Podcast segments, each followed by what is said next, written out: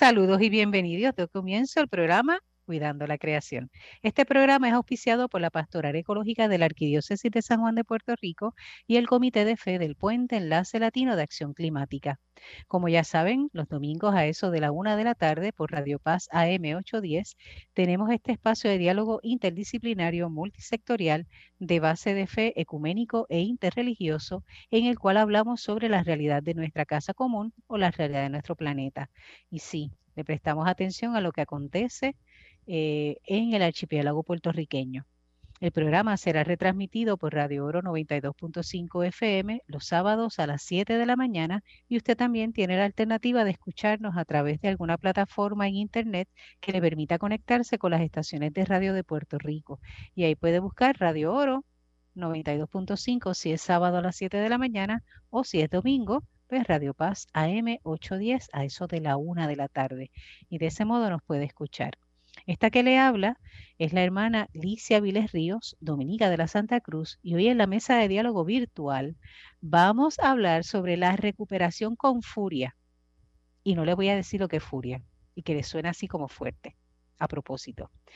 Y conoceremos eh, sobre esta recuperación con furia a su coordinadora de política pública y abogacía, Naida Pobonis Cabrera, a quien le damos la bienvenida porque es la primera vez que está con nosotras. Saludos, Naida. Muchísimas gracias por tenerme aquí. Estoy bien contenta de esta oportunidad y hablar. Contentísima de estar aquí. Gracias. Qué bueno, Naida. Ya, ya te conoceremos y ya sabremos esa recuperación con furia qué significa. Además, nos acompaña del Puente Enlace Latino de Acción Climática en Puerto Rico, Diana Soto Rodríguez. Saludos, Diana. Hola, saludos a todas y todos. Diana cada, nos decía al principio que eh, eso de entrar en el en radio como que no le iba, pero ya se está soltando, ya se está haciendo más presente y eso nos gusta. Y quien básicamente nos ayuda a que Diana esté por aquí, ¿verdad? Y que se anime a estar en radio, es doña Amy Horta Rivera. ¿Cómo estás, Amy? Doña Amy está muy bien. pronto, pronto, muy pronto. Saludos, saludos a todos. Qué bueno. Y por ahí también nos acompaña Jacqueline Torres Martín. Saludos, Jackie. Saludos, hermana Lizzy, Amy, Diana y Naida. Muy encantada de conocerte. Bienvenidas a las 3, a las 4, eh, a nuestro programa de hoy. Y encantada de recibirla. Así es. Bueno, eh, aunque el título ya del, del programa de hoy sonará así como que curioso, recuperación con furia, pero antes de conocer sobre eso, le vamos a dar un espacio a Diana, porque hay una actividad por ahí, un simposio cuajándose, ¿verdad? Que está organizándolo ELAC eh, sobre educación climática y sociedad. Y quisiera que Diana pudiera hablarnos, ¿verdad? Nos pudieras hablar sobre este simposio, cuándo va a ser, dónde va a ser, a quién le puede interesar, cómo nos podemos conectar, si va a ser presencial, virtual, todo lo que tengas que hablarnos sobre eso. ¿Está bien? Eh, pues muchas gracias por la oportunidad. El 25 y 26 de octubre, o sea, este mes, creo que la última semana, eh, vamos a estar celebrando por primera vez el simposio Educación Climática y Sociedad, conversaciones en torno a la cultura, el currículo y la ética. Y esto es una colaboración que está haciendo el puente con el Departamento de Estudios Graduados de la Facultad de Educación de la Universidad de Puerto Rico en Río Piedras, Así que se va a llevar a cabo allí, en el anfiteatro número uno de la Facultad de Educación. Em, y lo que pretende es ser un poco una respuesta a todos estos eventos climáticos y estas emergencias que hemos estado teniendo. Tristemente tenemos este, muy fresca la experiencia con el huracán Fiona y sabemos cómo todo eso agrava las vulnerabilidades y las desigualdades en nuestro país y se convierte en un asunto de equidad y justicia que desde la educación también nos toca pensar Así que el simposio es un poco un reconocimiento de que no es un tema que se hable mucho y de que es eh, urgente tener esas conversaciones sobre el rol de los espacios educativos en las emergencias, eh, qué elementos del currículo tienen que ver con, con, esa necesidad de crear una cultura de preparación, de adaptación, de acción climática, etc.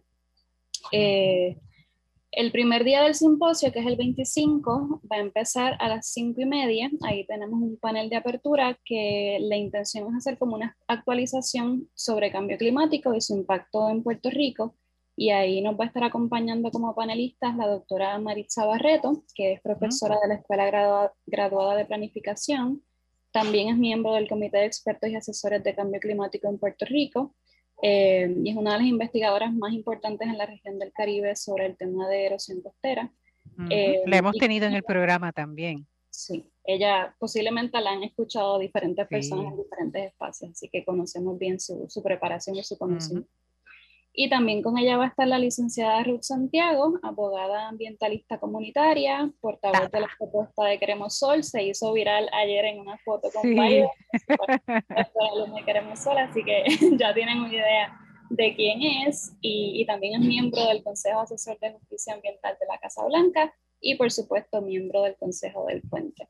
Así que con ese banquete empezamos ese primer día en ese panel de apertura y el segundo día es un poquito más largo eso es el 26 de octubre. Vamos a tener unos paneles de diálogo porque la intención es que los panelistas puedan hablar, pero que haya una gran parte donde los invitados, el público, eh, pueda hacer preguntas y que pueda hacer más bien una conversación. Así que no es solamente sentarse allí y escuchar, queremos también escuchar a las personas que participen.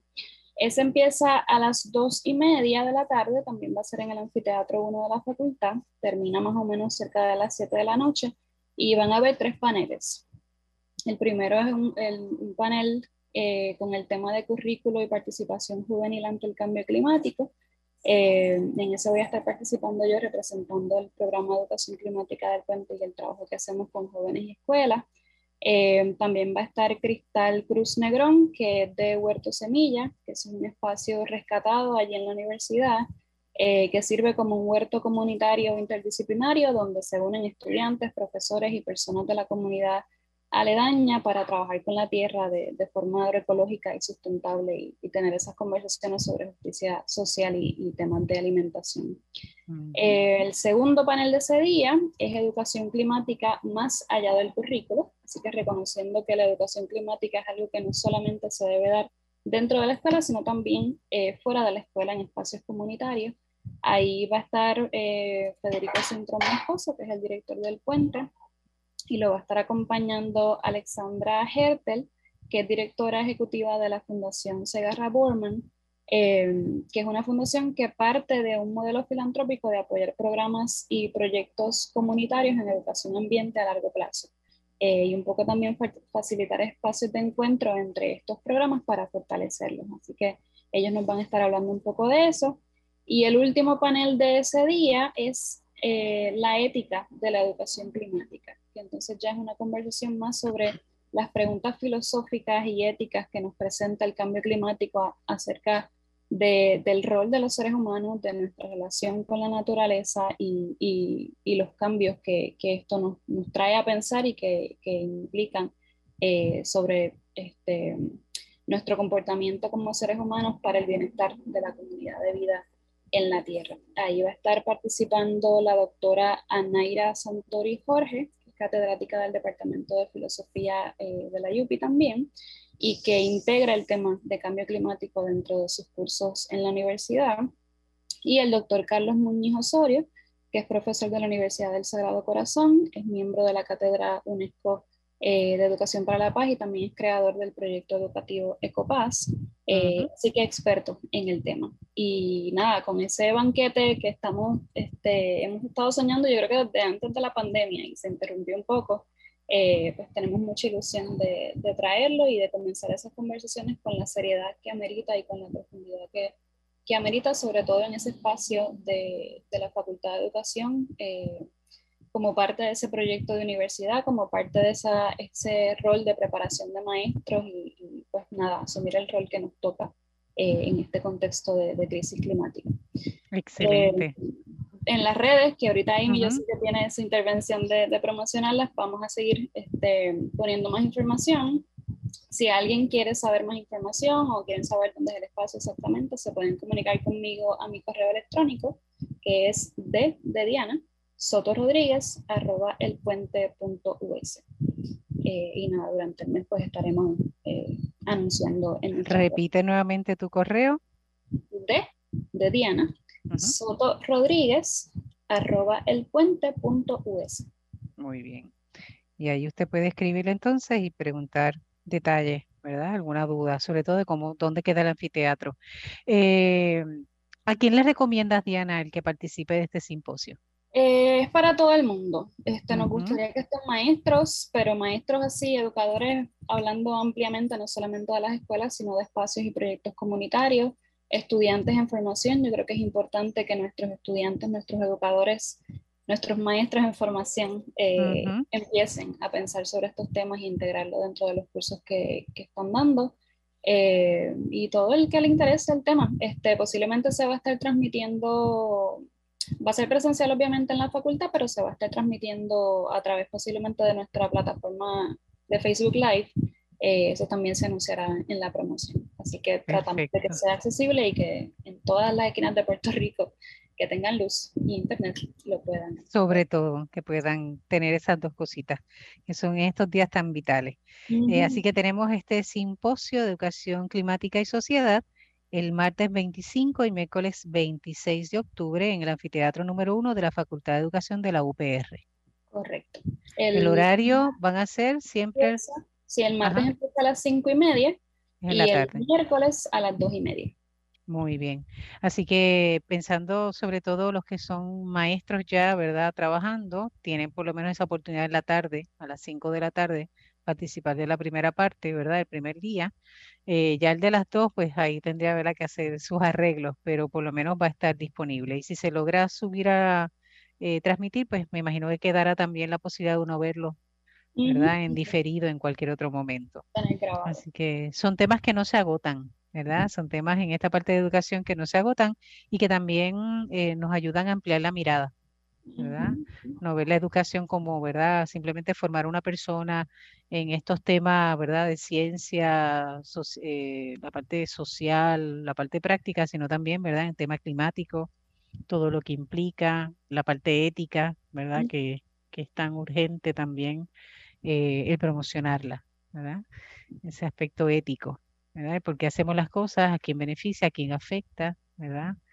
Y la responsabilidad que conlleva todo eso. Así que qué bueno. Por más iniciativas así. Claro que sí, que los espacios educativos tienen que adaptarse a los contextos. Y, y, si el propósito es fortalecer los conocimientos y las destrezas de la población, pues es importante hablar de este tema, sobre todo en este país que por los últimos cinco años hemos pasado tantas emergencias que se conectan con tantas otras cosas.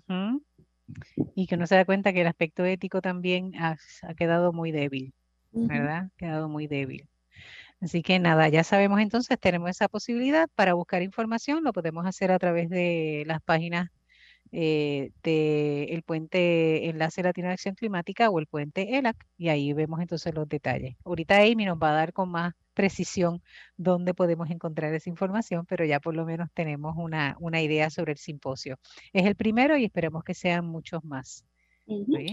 Así que muchas gracias, Diana. Excelente. Bueno, doña Amy, eh, me comentabas antes de empezar la grabación del programa que hay un tema por ahí, ¿verdad? Antes de empezar a conocer a, Naida Bobonis Cabrera y esta recuperación con furia, ¿verdad? Eh, me comentabas sobre una preocupación que hay con respecto a los sistemas de paneles fotovoltaicos, ¿verdad? Que posiblemente algunas personas, eh, a raíz del paso del huracán Fiona, primero tormenta y luego huracán Fiona, eh, sufrieron daños, ¿verdad? Y han tenido dificultades para reclamar. ¿Qué es lo que hay con eso? Sí, pues mira, eh, ha salido en estos días varias noticias sobre que personas que han instalado placas solares previo al huracán Fiona, hay algunas personas que están teniendo problemas con su sistema. Eh, cuando digo problemas es que el sistema no, no está proveyendo la electricidad que se supone que, que provea, en especial en, momentos donde realmente la necesitamos.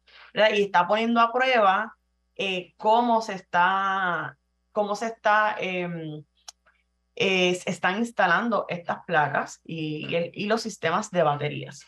Eh, ayer, bueno, en esta semana, eh, saca el secretario del DACO eh, sacó una, ¿verdad? Como una alerta a las personas, instando a que si te, están teniendo problemas con su sistema de placas solares y baterías, uno, que hagan querella, primero que hablan, hablen con las compañías que la instalaron, este, y segundo, que si no le están resolviendo el problema, pues entonces que pueden hacer las querellas.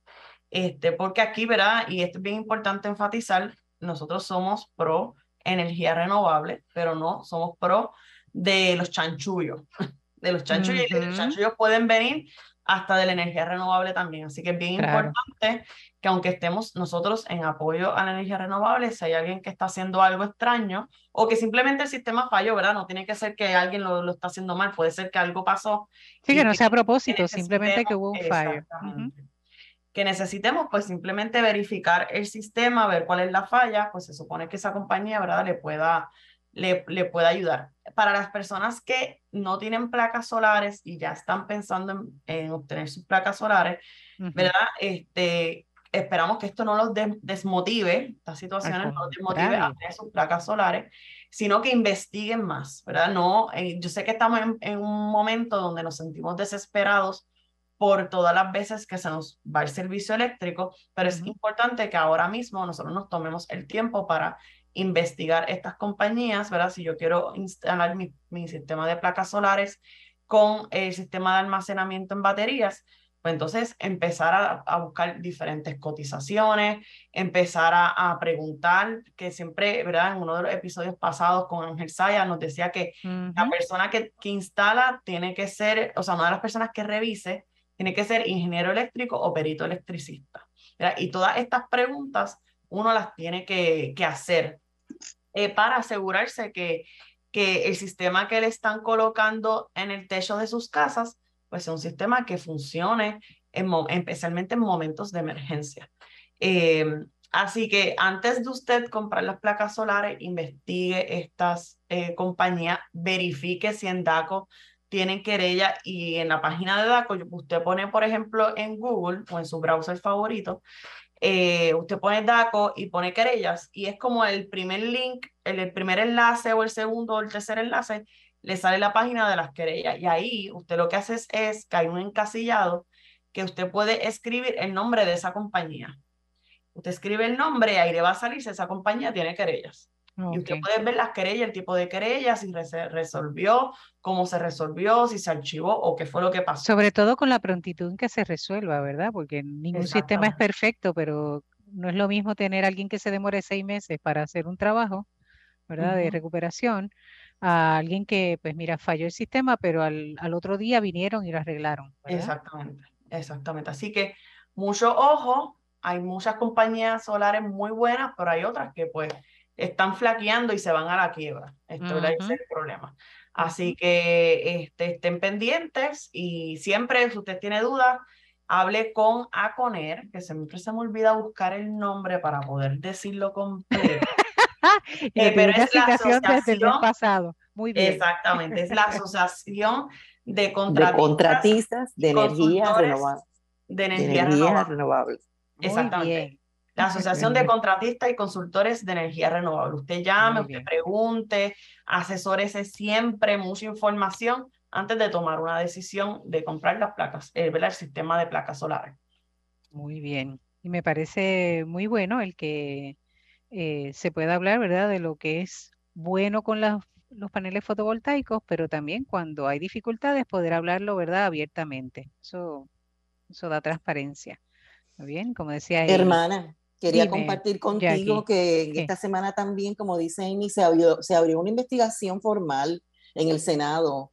El comité, la Comisión de Desarrollo Económico y Servicios Esenciales y Asuntos del Consumidor del Senado, eh, presidida por Gretchen Howe, realizaron una vista pública. Así que todas estas personas que tengan estos reclamos, estos consumidores que tengan estos reclamos de los sistemas solares, también pueden escribir a la Comisión, ¿verdad?, de Desarrollo Económico, eh, contar su experiencia, ¿no?, redactar su experiencia, porque ya la vista pública pues pasó. Pero esta documentación, ¿no?, de todas estas experiencias, para eso es que se hacen estas vistas públicas, eh, es la resolución del Senado 18. Eh, esta frustración de las personas, ¿verdad? Y lo que, las situaciones que están ocurriendo, pues son, son buenos que, se, que las conozca el Senado, porque yo me sospecho, y de hecho se, se, se, está hablando en un artículo de periódico del, de unos periódicos de, circulación del país, que posiblemente esto va a, a, dar pie a que se abra un nuevo marco regulatorio para, para los negocios de, de, placas solares. O sea, cosas que no están provistas por la ley, ¿verdad? Que, que, que atañen a DACO o que atañen al negociado de energía, entonces uno no sabe quién atiende, el otro no sabe si él nos atiende, o sea, quién, qué agencia va a hacer qué, eh, porque solamente DACO, según lo que yo estaba leyendo, solamente interviene en las prácticas de anuncios engañosos, en garantía, en defectos de instalación e incumplimiento de contrato. Pero el negociado de energía de Puerto Rico también tiene otra inherencia. Así que esta, mm, esta ¿verdad? El que un consumidor esté ante dos eh, estructuras de, regulatorias, pues eh, significa que hay que, este marco regulatorio hay que, hay que aclararlo, ¿no? Hay que arreglarlo.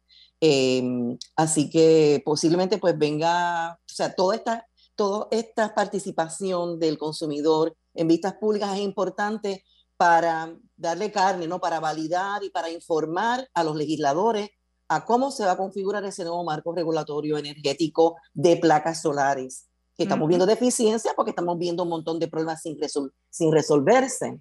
Eh, y yo sé, ¿verdad?, que aquí nuestra compañera visitante está a cargo de, y también Amy, tiene que ver mucho con, el con lo que tiene que ver con abogacía, con política pública, pues estas son las herramientas, ¿no? Estas resoluciones, esta, esta, estas em, vistas públicas que se presentan, que hay que participar. Y si no puedes participar consumidor, escribe por correo electrónico o una cartita para que eso quede documentado. Para que conste por lo menos. Para que conste porque tiene que surgir unos cambios a base de una información, una experiencia.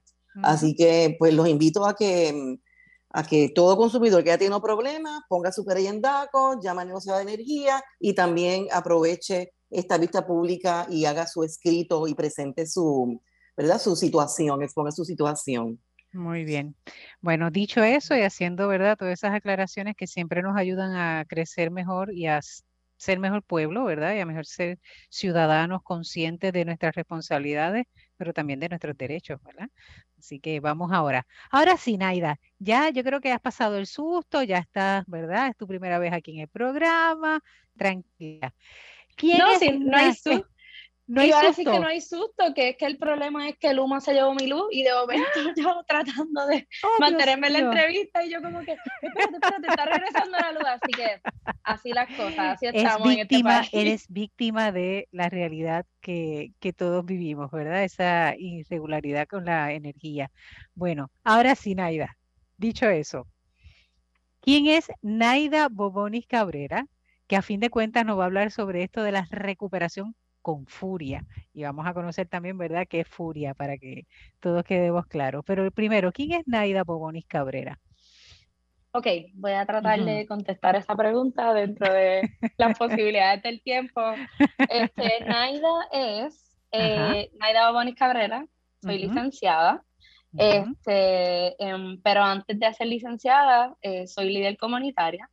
Yo eh, soy líder comunitaria del Caño Martín Peña, del grupo de las ocho comunidades alrededor del Caño Martín Peña. Es un grupo que no sé si saben, pero se formó eh, hace más de 20 años, bueno, hace casi 20 años atrás, precisamente con el fin de proteger a las comunidades del desplazamiento ante un problema de salud ambiental, que el asunto, ¿verdad? Que el Caño Martín Peña está tapado, eh, ¿verdad? A través de un proceso de, de ¿verdad? De la gente de pasar del campo a la ciudad, ubicarse entonces en este espacio, pues, ¿verdad? Construyeron sus casas donde, donde encontraron, ¿verdad? Donde tuvieron la oportunidad y pues con el tiempo y, ¿verdad? Eh, también con incidencia del, del, gobierno y tal, pues el caño se tapó. Así que, eh, ¿verdad? En consideración a eso y a que hubo unos movimientos hace algunos años atrás, pues se concretizó este, este grupo de líderes comunitarios que al día de hoy somos más de 100 eh, y pues llevamos trabajando e impulsando el dragado del Caño Martín Peña, que finalmente este año se dio la firma, y estamos súper, súper contentos. La noticia, eh, ¿verdad? Nos, nos, trae mucha alegría, sobre todo porque hay muchos líderes que, que dicen a veces como que diante y lo veré, eh, o residentes, ¿verdad? Residentes como que lo veré, pensando yo en mi abuela que tiene 75, este, pues ¿verdad? Abuela quiere poder ver su, el dragado del caño y pues yo que soy un chima joven también, así que nada, eh, por parte del liderato hemos estado luchando ahí. Yo soy de Buenavista Torrey, que es una de las del caño, eh, empecé siendo líder joven, cuando tenía 12, hace dos o tres añitos atrás, no hace mucho. No te vas, no, no vas a revelar la edad, dale.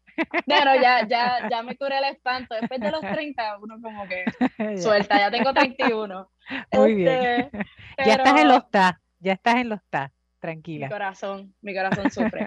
Este, pero, pero nada, que básicamente, ¿verdad? Empezamos eh, a través del grupo que se llama Líderes eh, LIHAC, son los líderes jóvenes del caño, a los 12, y pues después hubo un lapsus ahí que en lo que entré eh, a la universidad, bachillerato en, periodismo, y entonces me integré nuevamente a ser líder comunitaria como a los 22, 23 por ahí, y entonces pues ahí fungí como presidenta, y desde entonces, hace casi 10 años, pues es que llevo activamente, ¿verdad? Nuevamente, activamente dentro del liderato del, del G8. Así que por un lado, este, soy líder comunitaria eh, y la verdad es que, eh, ¿verdad? Trabajar con líderes comunitarios, que lo explicaré posteriormente, pues eh, ha sido una de mis, ¿verdad? Más grandes felicidades porque es como que puedo entender, ¿verdad? Desde mi experiencia, ponerme ¿verdad? en la posición del otro y sobre todo ponerme a la disposición los conocimientos que haya podido adquirir en pro de gente eh, como yo, que hemos pasado y, y, ¿verdad? y luchamos constantemente por, por ver el bienestar de nuestra gente. Así que, por el lado de ser líder comunitaria, estudié periodismo eh, en la Universidad de Puerto Rico, soy jerezana por siempre, y entonces después entré a, eh, la, a la UPR Derecho en 2015, ay Dios mío, hace dos o tres días atrás, me gradué en 2018 y juramente en 2019, así que desde eh, sí, desde 2019 es que entonces estoy trabajando directamente con Furia, que es, eh, Furia? ¿verdad? Furia. Furia es firmes, unidos y resilientes con la abogacía. Así que nosotros somos, eh, ¿verdad? Una organización sin fines de lucro que básicamente lo que hace es darle acompañamiento a líderes comunitarios alrededor del archipiélago. Yo lo digo, yo lo digo como que en todo lo que el liderato entienda que hay que hacer. Básicamente mi rol es apoyar cualquier gestión eh, ¿verdad? que los líderes comunitarios hayan identificado y de alguna manera apoyar y amplificar sus iniciativas.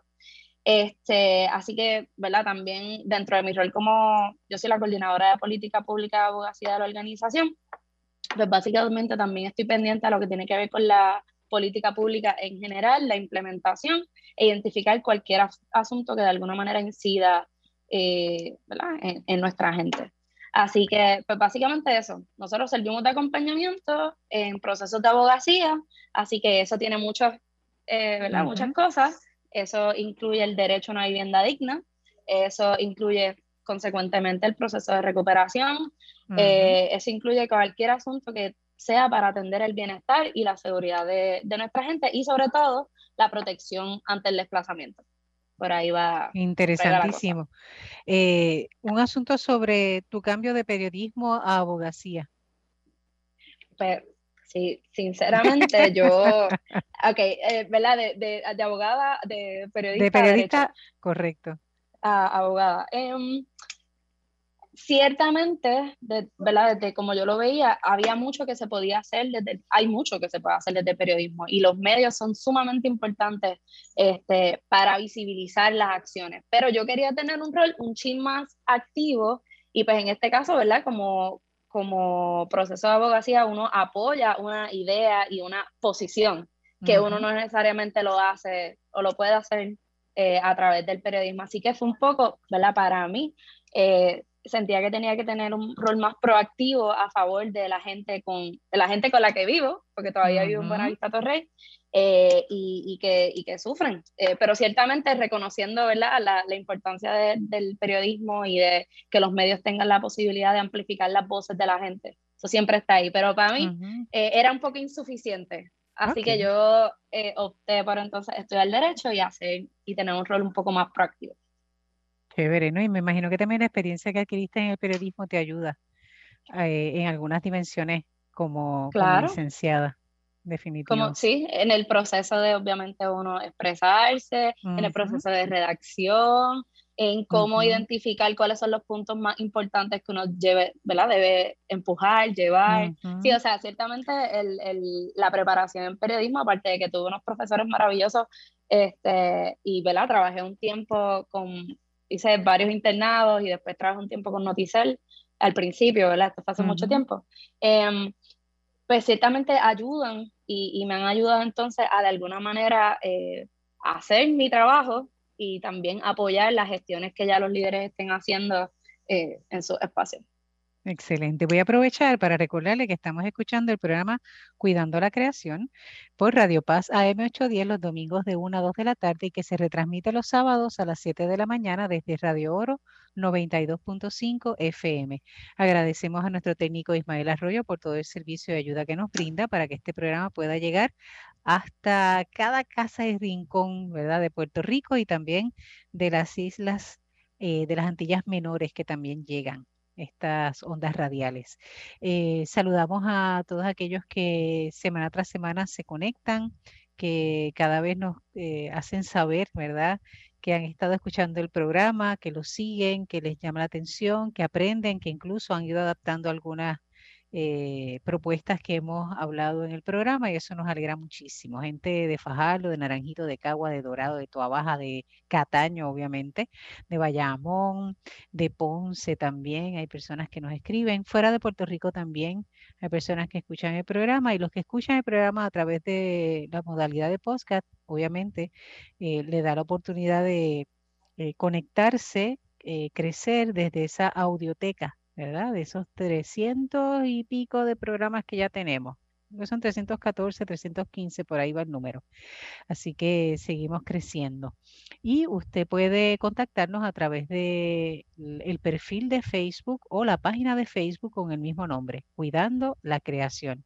Y ahí puede enterarse, ¿verdad?, de cuál va a ser el tema que vamos a trabajar eh, el domingo y eh, otros otra información, ¿verdad? Este, o datos importantes que nos puedan mantener al día con respecto al tema de cambio climático y nuestro rol eh, desde el archipiélago y desde el resto de la casa común o el planeta. Y ya que yo tengo la oportunidad y el beneficio de tener a Amy, le voy a pedir a Amy que nos hable de cómo contactar con ELAC y que nos recuerde también sobre el, el primer simposio de educación climática y sociedad, donde podemos buscar esa información. Claro que sí. Pues eh, pueden comunicarse con nosotros eh, a través de nuestras redes sociales, Facebook, Instagram y Twitter. Usted va a poner el arroba, el puente ELAC, arroba, el puente ELAC, y ahí nos puede conseguir en cualquiera de las plataformas. Ahora mismo estamos bien activos en las redes sociales. Eh, contratamos a una agencia de publicidad y nos está trabajando las redes. Así que, que eso, ¿verdad? Eh, todos esos materiales que, educativos que vamos a estar sacando, las actividades que estamos haciendo, pues la idea es que puedan ser un poquito más visibles y que más personas se puedan beneficiar de, de todo esto que, que, nosotros hacemos. Así que nos pueden conseguir a través de las plataformas o a través de nuestro email, elac arroba elpuente.us. elac arroba elpuente.us. Muy bien. Y Amy, hay una actividad que se va a concretar este 13 de octubre, si no me equivoco. Sí, el 13 este de jueves. El jueves, exactamente. Para los que eh, escuchan el, el, el, el, episodio sábado, se les va a hacer un poquito tarde, pero para todos los demás que escuchen el podcast o el, o el episodio el domingo, vamos a tener la actividad que se llama Unidos por Energía Renovable y Distribuida. Esta actividad va a ser el jueves 13 de octubre a las 9 y media AM al lado norte del Capitolio. ¿Y que vamos a estar eh, manifestándonos? Vamos a estar, vamos a estar en apoyo a la propuesta Queremos Sol, que ya la hemos hablado en varias ocasiones acá en el programa. Y entonces habrá una manera para eliminar el carbón, eliminar la privatización, el gas metano y el petróleo de nuestro sistema eléctrico, ¿verdad? Y crear un sistema mucho más resiliente del que tenemos ahora. Así que están todos invitados a la actividad este 13, eh, jueves 13 de octubre a las 9 y media AM en el lado norte del Capitolio. Muy bien, ahí estaremos con el favor de Dios.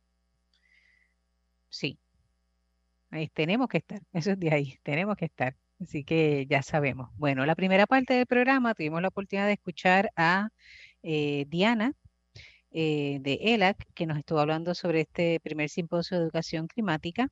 Eh, Amy también nos habló sobre la situación de las dificultades que algunos clientes han tenido con sus sistemas de eh, generación de energía a través de sistemas fotovoltaicos eh, y qué alternativas se tienen, por ejemplo, poder hacer, ¿verdad?, estas querellas en DACO y reclamar ¿verdad? Y también si uno quiere hacer una investigación más o menos, ¿verdad? De qué compañías tienen una mejor, una mejor calidad de servicio, ¿verdad? Son un poco más responsables, uno tiene la alternativa de buscar también en DACO. Y terminamos esa primera parte conociendo quién es Naida Bobonis Cabrera, que ella es una licenciada, pero primero que nada líder comunitaria, eh, residente de Buenavista a Torrey, perteneciente a lo conocido como el G8 del Caño Martín Peña, todo esa, ese grupo, ese colectivo, ¿verdad?, de comunidades que componen el G8, y nos estuvo hablando un poco sobre su proceso, ¿verdad?, de preparación académica, pero también ese esa relación con la comunidad y con su vida, cómo eh, vivir en ese lugar eh, perteneciendo al Caño Martín Peña, cómo también ha guiado su camino, ¿verdad? Su vida, a primero estudiar periodismo y luego irse por las leyes para ser un poquito más proactiva y poder entonces ayudar, no solamente ayudarse a nivel profesional y salir adelante, sino también poder ayudar a su comunidad, ¿verdad? A luchar por esas injusticias que se viven ¿verdad? Eh, desde las comunidades que en muchas ocasiones son marginadas eh, y que necesitan, ¿verdad?, tener voces que puedan acompañarle. Y nos habló sobre furia. De hecho, el programa de hoy tiene ese título, ¿verdad? Este, recuperación con furia. Y furia no es solamente esa fuerza, ¿verdad?, que tiene esa palabra de coraje y demás, que se desata, sino que es firmes, unidos y resilientes por la abogacía. Bien, y entonces ahora le vamos a pedir que nos hable un poco más sobre eso de furia, ¿verdad? ¿Cómo surge esto de firmes, unidos y resilientes por la abogacía para que podamos entenderlo y ver también, ¿verdad?, qué, qué roles han tenido, ¿verdad?, qué, qué luchas han asumido y cómo podemos también insertarnos, si de alguna forma, en furia. Pues, ¿cómo empezó Furia? ¿Cómo empezó este, Furia? Furia empezó, bueno, ok. Eh, en 2018, cuando yo estaba estudiando para la revalida, ¿cómo olvidarme? Ah, eh, había, acababa de pasar el proceso de María. Así que se nos convocó a una reunión, eh, recuerdo que fue en el MAC, fue en verano. Y entonces el punto era precisamente tener un diálogo entre un montón de líderes comunitarios, a ver ¿verdad? Sabíamos que se habían dado unas asignaciones de fondos federales para atender el proceso de recuperación y fue como que, anda, si no nos insertamos en el proceso de recuperación, no va a funcionar. Esto fue en 2018. Así que a partir de eso y a en, en, aquella reunión en verano de 2018 se formó un grupo que se llama Puerto Rico por el Derecho a una Vivienda Digna o el PRODEP. Así que PRODEP es el grupo de líderes comunitarios, la coalición, ¿verdad? Básicamente, que recoge a líderes comunitarios de distintas partes del archipiélago. Y a partir de ¿verdad? el reconocimiento que existían líderes comunitarios que eh, tienen ya, eh, ya clara cuáles son los problemas que todavía quejaban a la gente después de María y cuáles eran las soluciones para atenderlo, se crea entonces Furia precisamente para darle acompañamiento en este proceso y en todos los demás que se entendieran pertinentes, ¿verdad? Para, para lograr que el liderato desde, ¿verdad? Desde los procesos de estrategia participativa de abogacía pudiesen insertarse en el proceso de recuperación y pudiesen llevar a cabo cualquier acción que, que entendieran pertinente para el bienestar de su gente. Eso, eso es a grosso modo. Así que una de las primeras cosas eh, que hizo Furia fue apoyar eh, al liderato en una gestión que fue lo que se llamó la cumbre comunitaria. Este, la cumbre comunitaria se dio en, 2000, en marzo de 2019 y fue gracias a que se empujó la necesidad de que no solo, ¿verdad? Ya nosotros pertenecíamos a este colectivo, pero que otras personas alrededor del archipiélago pudiesen sentarse todos a la mesa y decir, ok, yo desde Buenavista Torrey puedo identificar este problema al día de hoy. ¿Qué tú puedes identificar? Y así todo el mundo sentarse, pensar, idear y reconocer, estos son los problemas, lo podemos solucionar de esta manera. Así que eso sucedió hace, ¿cuánto? 2019, esos son tres años, cuatro años, tres años, tres años, más de tres años ya. Eh, podemos en otro momento hablar de lo caótica que fue la, cosa. porque, porque eh, eh, fue empujada y fue ideada por el liderato comunitario y de momento intervino el gobierno y aquello se formó que no querían hacer lo que necesitábamos hacer, como usualmente pasa, ¿cierto? este, pero al final funcionó la dinámica porque las líderes eh, se pusieron, ¿verdad? Los ovarios en su sitio y... Me eh, encanta mucho que dicen las líderes, así que fueron todas mujeres, fuimos todas mujeres las que estuvieron ahí dando la lucha. Sí, este, las mujeres son las que lideran eh, por lo general las comunidades y, y, son las que siempre están ¿verdad? bregando con los asuntos en su comunidad. hay, hay, ¿verdad? Entendemos que sí. Em, nada, el punto fue que gracias a, a, ese esfuerzo, entonces las comunidades se pudieron sentar e identificaron cuáles eran las necesidades que todavía eh, se habían, ¿verdad? Todavía no estaban eh, atendidas. Así que en aquel momento, y, y, ¿verdad? Bueno, estoy hablando ya específicamente y, ¿verdad? Atado a, lo que vamos a terminar de conversación, pero hubo unos asuntos eh, principales, que fue el asunto de tener todavía todos los azules, de no tener una vivienda digna, de no tener un techo seguro. Ahí se habló del asunto de, los, eh, de la electricidad, de la, ¿verdad? de la inestabilidad en cuanto a la electricidad. Ahí se habló sobre la importancia de planificarse, eh, de idear cómo hacer que las comunidades fuesen más resilientes. Allí se habló de los centros comunitarios. Eh, hubo muchas cosas ¿verdad? que se identificaron en aquel momento. Así que a partir de eso que se identificó, Furia entonces desarrolló junto con el liderato su plan de trabajo. Y su plan de trabajo, ¿verdad? Desde lo que yo trabajo, incluye, incluye eso, incluye otras cosas. Así que, por ejemplo, desde el proceso de recuperación, hemos, nos hemos eh, intentado insertar desde el principio en comunicación con el Departamento de Vivienda sobre cuáles son las necesidades que hay que atender. Ahí podemos hablar más adelante, pero hay un grupo eh, que se supone que se cree eh, por mandato federal que pues, está en proceso. Eh, se da monitoreo de lo que tiene que ver con, como lo mencioné de lo que tiene que ver con legislación de manera general, se comentan los planes de acción, eh, se, se, empuja el asunto de los centros resilientes, eh, la protección ante los desplazamientos, así que se activan a los líderes a través del, del archipiélago. Ahora activamos líderes jóvenes también hay una lucha que se ha estado trayendo desde hace muchos años sobre el proceso de, sobre problemas ante procesos de expropiación forzosa, que igual es otro tema súper importante que les invita a que en algún punto lo, ¿verdad? Lo, lo atiendan aquí porque ciertamente responde Anota, Jacqueline, anota, Jacqueline, que ese es otro tema. Ciertamente responde a, ¿verdad? en muchas ocasiones inmiscuye los asuntos ambientales con el proceso de desplazamiento, pero Caño Martín Peña es un ejemplo de que no son mutuamente excluyentes, o sea, tú puedes asegurar la permanencia de la comunidad eh, y atender los asuntos y hacerla exactamente. Así que lo, tiro ahí porque es importante.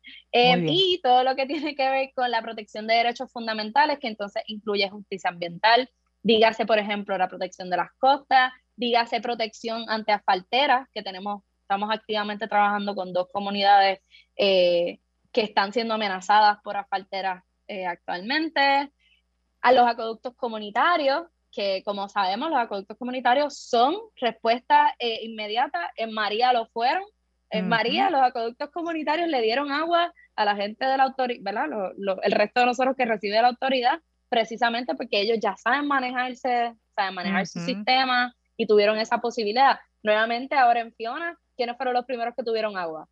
ellos. Así que eh, un poco eh, también entonces apoyamos gestiones, ¿verdad? En lo que tiene que ver con acueductos comunitarios eh, y así sucesivamente. También trabajamos seguridad alimentaria, ¿verdad? Porque y me imagino que, que Amy también ha trabajado este tema, pero la importancia de que em, de que nada, que nosotros importamos casi todo, así que no hay tampoco ¿verdad? un apoyo al agricultor, hay fondos para apoyar a los agricultores y no necesariamente están llegando. Ahora con Fiona, pues lamentablemente sufrieron otro golpe y pues eso incide en la seguridad alimentaria de la población puertorriqueña. Eh, y pues nada, eso es otro tema que, que también trabajamos. So, un poquito de todo. Excelente. Qué bien. Y eh, son muchos temas los que se hablan. Me gusta mucho la parte de la historia, ¿no? Cómo surge la génesis de, de esto, cómo se da esa experiencia desde la base, diríamos, ¿verdad? Y cómo la base cuando asume su rol de protagonismo, de decir, mira, nosotros somos los que sabemos que necesitamos. ¿verdad? Eh, ese comentario que hace, ¿verdad? De cuando el gobierno trata de intervenir, ¿verdad? Y cómo se trastoca todo, ¿verdad? Que usualmente empieza la burocracia. en vez de facilitar. vernos como aliados. Correcto. en muchas ocasiones se producen procesos de antagonismo, pero la razón es porque eh, desde el conocimiento de la base podemos, o sea, estamos en posición de dar una sugerencia y no se nos toma en cuenta. Y uno está ahí dándole la machaca porque entendemos que es importante llevar estos reclamos. Ese es precisamente nuestro trabajo, el de Amy también. este, y pues, lamentablemente hay que batallar más de lo que se más de lo que deberíamos estar batallando, la verdad. Correcto, definitivo. Eh, Naida, para, para aprovecharte, sabemos que hubo una participación de ustedes en el Congreso de, los Estados Unidos, ¿verdad? Un poco ponnos, ¿verdad?, al día eh, los que vimos las noticias supimos, ¿verdad?, de que hubo este, incluso luego una manifestación afuera del Congreso, ¿verdad?, reclamando sobre la inacción de, Luma Energy, ¿verdad?, con respecto a la recuperación de la energía del sistema energético en Puerto Rico. Pero, ¿qué fueron a hacer ustedes allá en, el Congreso? ¿Por qué llegar al Congreso? ¿Qué los convocó allá? Este, aquí Amy me puede ayudar. claro que sí. Eh, ciertamente desde, ¿verdad? Desde, desde acá, desde el archipiélago, hemos hecho los esfuerzos, hemos hecho el trabajo de estar constantemente, intentar abrir canales de comunicación constantemente con gobierno central, con gobiernos municipales, para atender todo lo que tiene que ver con el proceso de recuperación. Sobre todo vivienda, que es quien tiene el rol de los fondos de recuperación, que son los fondos CDBG-DR, los fondos CDBG-MIT, este, pero igual, por ejemplo, COR3 también tiene fondos de recuperación, eh, hay fondos federales, eh, ¿verdad? Distribuidos por distintas partes que son para atender el proceso de, de recuperación. Este, em, así que, eh, en consideración a que todavía hay unos asuntos que no se han atendido a nivel local y, que, y reconociendo que en realidad hay mucho que, o sea, hay muchas de las cosas que hay que solucionar acá que en, realidad quien tiene la inherencia es gobierno federal. Pues esa es la razón por la cual entonces terminamos, eh, ¿verdad? Y, súper agradecida por la oportunidad de entonces poder llevar estos, estos reclamos que nosotros hemos identificado y trabajado, eh, ¿verdad? A través de todos estos años, eh, llevarlos entonces al nivel federal, cuestión de que de primera mano pudiesen escuchar qué es lo que, ¿verdad? ¿Qué es lo que yo necesito que tú trabajes? ¿Qué es lo que yo necesito que tú enmiendes? ¿Qué es lo que yo, que es lo que yo necesito que tú le metas caña para entonces yo poder tener eh, acceso a, eh, al proceso en general. Que no, que por ejemplo, no tan solo tenía que ver con la participación, sino también este, con el acceso a fondos federales. Eh, no sé si Amy quiere añadir algo ahí antes de entonces entrar en los, en los reclamos particulares que me gustaría compartir. Claro que sí. Yo, yo creo que eh, algo que las personas ¿verdad? tienen que comprender es que no podemos, eh, FEMA, HOT y cualquier otra agencia federal, no puede coger ahora y brindar un cheque en blanco al gobierno de Puerto Rico y ustedes resuelvan como ustedes pretenden resolver, porque eso ha sido uno, uno de los reclamos que se ha llevado, por ejemplo, específicamente a FEMA, de que, mira, eh, este dinero que ustedes están dando para reconstruir el sistema eléctrico, lo que realmente están es levantando lo que existe, no, no nos están llevando a donde deberíamos de ir, a estar. renovables y mm, sistema distribuido. Y FEMA lo que ha dicho es, nosotros brindamos el dinero de acuerdo a las propuestas que nos brinda el gobierno de Puerto Rico.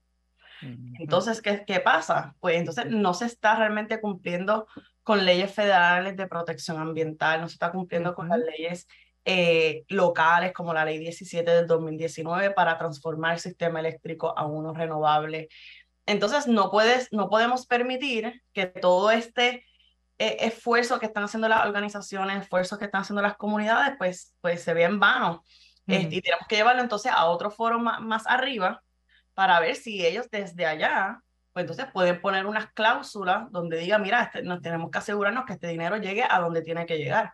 que es a la gente que lo necesite y no se quede en el trámite que muchas veces pasa del plan, del plan, del plan. Todo el mundo empieza a hacer planes y no se implementan. El dinero no llega donde tiene que llegar y eso es una de las cosas que nosotros entonces queremos evitar y por eso es que entonces estuvimos en esas reuniones en el Congreso. Excelente.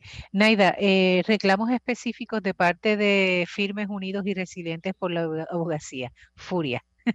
Sí, por nuestra parte, por ejemplo, o sea, nosotros eh, identificando que todavía el día de hoy hay comunidades que tienen techo con todos los azules, pues por un lado era, mira, hay de alguna manera que atender el hecho de que a cinco años del proceso de recuperación, bueno, a cinco años de María, eh, pero, ¿verdad? Atravesando el proceso de recuperación, todavía tenemos todos los azules. Así que esos programas se tienen que mover con mayor eh, agilidad. Y la razón por la cual están esos todos los azules todavía, que es que FEMAS no reconocía a los dueños de esa vivienda eso fue un problema, este, así que a los que a uno lo reconocí les dio bien poco dinero y entonces con ese dinero no me da suficiente para arreglar bien el techo. Entró todo el Renace a hacer reparaciones y sabemos lo que eso significa.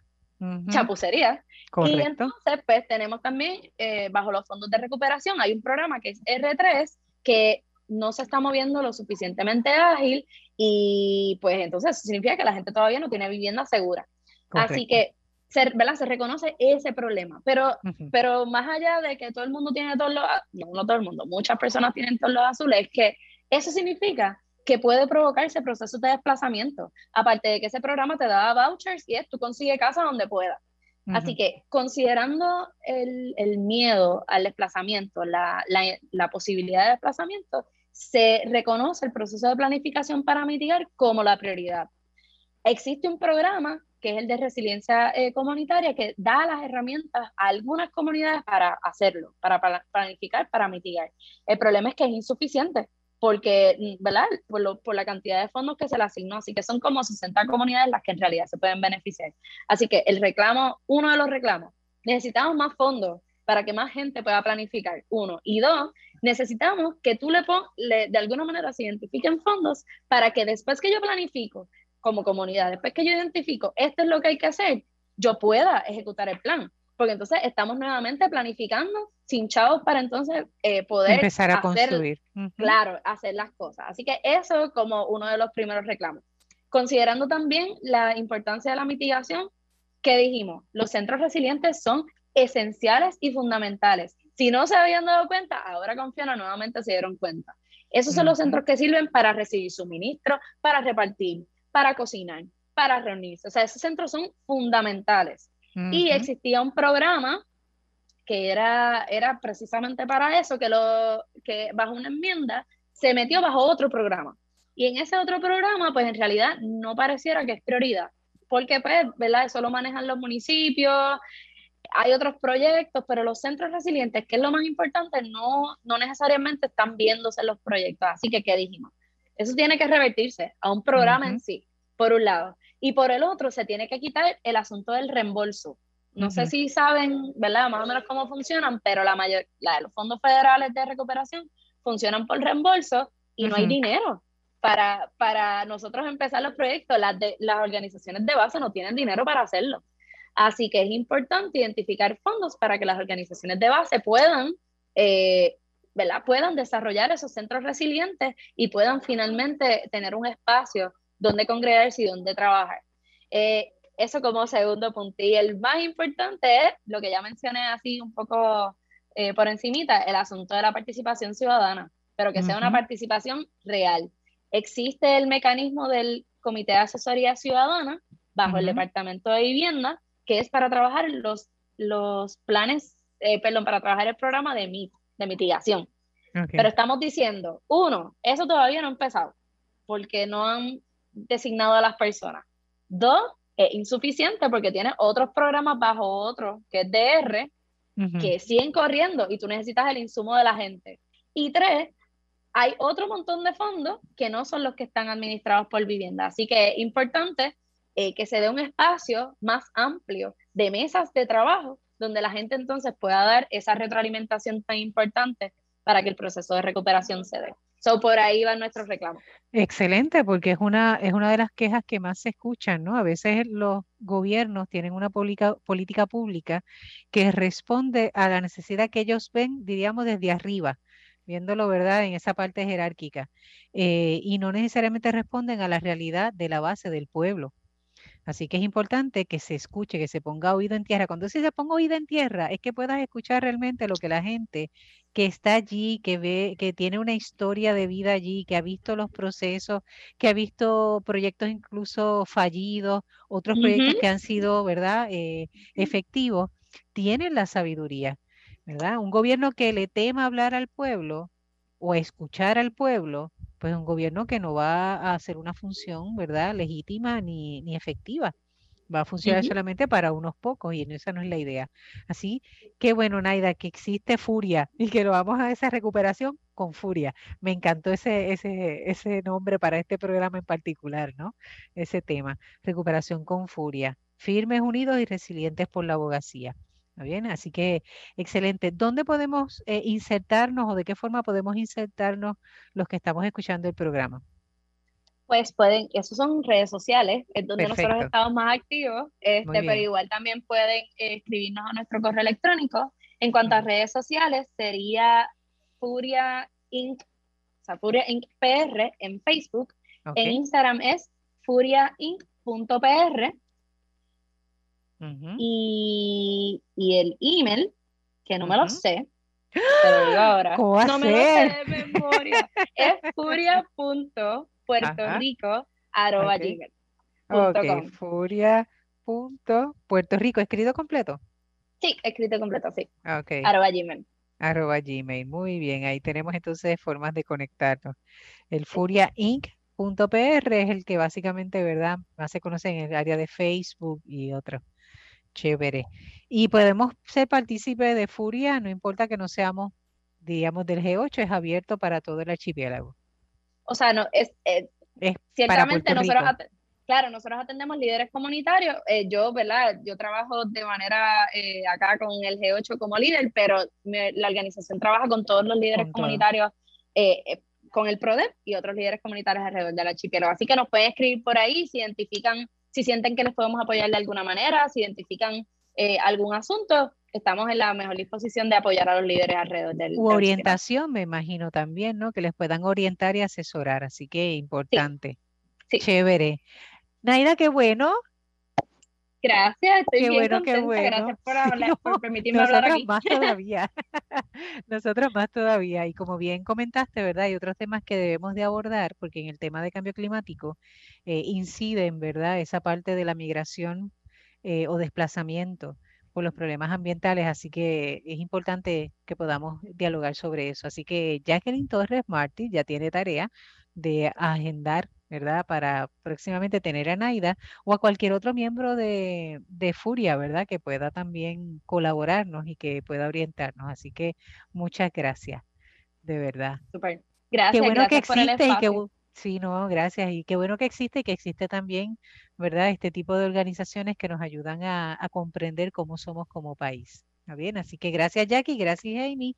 Y a ustedes Radio Escuchas, eh, ya vemos cómo la experiencia del colectivo, de la comunidad, puede hacer, eh, moldear, diríamos, el carácter de una persona, lo vemos en Naida, y que no se quede únicamente para un trabajo personal, un trabajo a lo interior de su comunidad, sino también un trabajo que incide en bien del resto de la comunidad puertorriqueña. Seguimos cuidando la creación con furia, firmes, unidos y resilientes por la abogacía, seguimos cuidando la creación. Dios les bendiga hasta la próxima semana.